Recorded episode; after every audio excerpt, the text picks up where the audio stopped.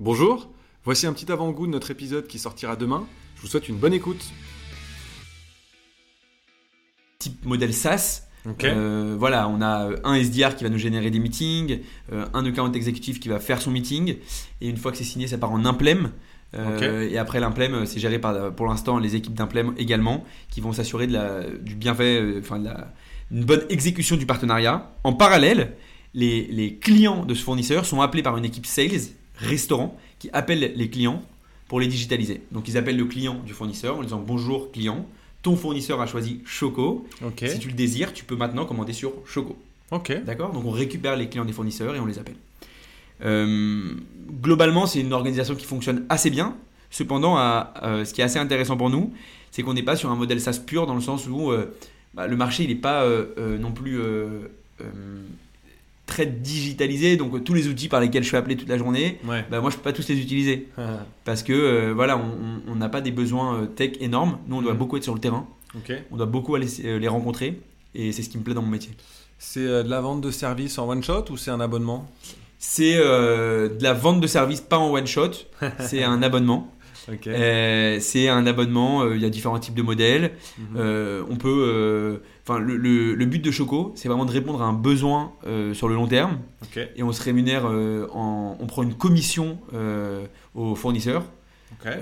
Voilà, donc l'idée c'est vraiment, puisqu'on on a vraiment pour objectif de faire croître les paniers moyens, Hmm. mais il y a différents types de modèles qui existent, qui peuvent être ou la commission ou autre.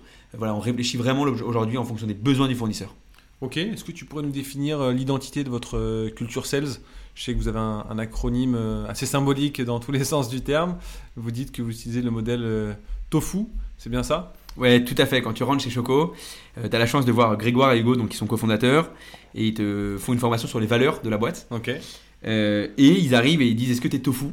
Donc, moi, j'ai pas trop compris le premier jour. Et en fait, c'est team, ownership, focus et understanding. Et pour le coup, on le retrouve partout. Chez Choco, c'est assez intéressant. Euh, team for team, donc euh, vraiment un sentiment d'équipe, Mhm. mais tout en- étant focus sur ce qu'on fait. Parce que euh, voilà, on, est jeune, on digitalise un marché complexe, il y a beaucoup de choses à faire, mais il faut vraiment garder sa mission et on sait pourquoi on est là. On veut se battre contre le gaspillage alimentaire, digitaliser un marché, aider les fournisseurs et les restaurants. Et, et ce côté ownership, c'est prends ton projet et, et va au bout et on va t'aider. Et je trouve ça génial ce côté ownership dans le sens où tout le monde peut avoir de l'ownership et tout le monde peut changer les choses. Et understanding, c'est toujours essayer de comprendre ce qu'on fait et pourquoi on le fait. Et je trouve ça hyper intéressant et c'est une des raisons pour lesquelles j'ai rejoint Choco. C'est. euh, bon voilà, moi j'ai fait de la restauration pendant très longtemps donc je comprends ce problème et j'aime ce côté où on se bat contre le gaspillage alimentaire.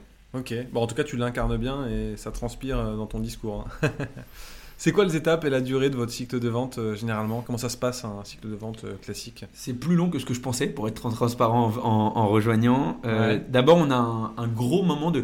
Donc en fait, on voit des fournisseurs qui Mhm. reçoivent déjà des commandes. Ils les reçoivent par mail depuis des années. Ils ont déjà des habitudes. Ils ont déjà des habitudes et nous on les appelle, on leur dit bonjour, vous recevez X commandes par mois par Choco, on peut vous proposer d'intégrer ces commandes dans votre système si vous le voulez.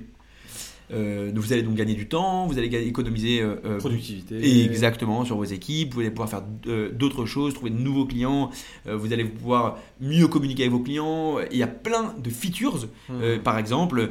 Bah voilà, en, en trois clics, tu peux envoyer une communication, tu peux envoyer quelque chose pour éviter le gaspillage alimentaire, des promotions, des nouvelles gammes, grâce à Choco. Donc vraiment, ou par exemple analyser des clients qui commandent moins Mhm. pour éviter le churn de tes clients, Ouais. Ou tu peux euh, bah, optimiser avec l'intelligence artificielle, on peut lire tes mails, on peut faire plein de choses. Le, le- Aujourd'hui, en, en- en temps de vente, d'abord on a un bon moment de discovery. Mhm. J'insiste dessus parce qu'on veut vraiment comprendre les besoins de notre client. Mhm. On veut vraiment comprendre est-ce qu'il veut augmenter son panier moyen, est-ce qu'il veut digitaliser, est-ce qu'il veut lancer une nouvelle gamme, est-ce qu'il veut euh, aller sur un nouveau marché, est-ce qu'il veut... euh, donc vraiment on a besoin de comprendre ses besoins.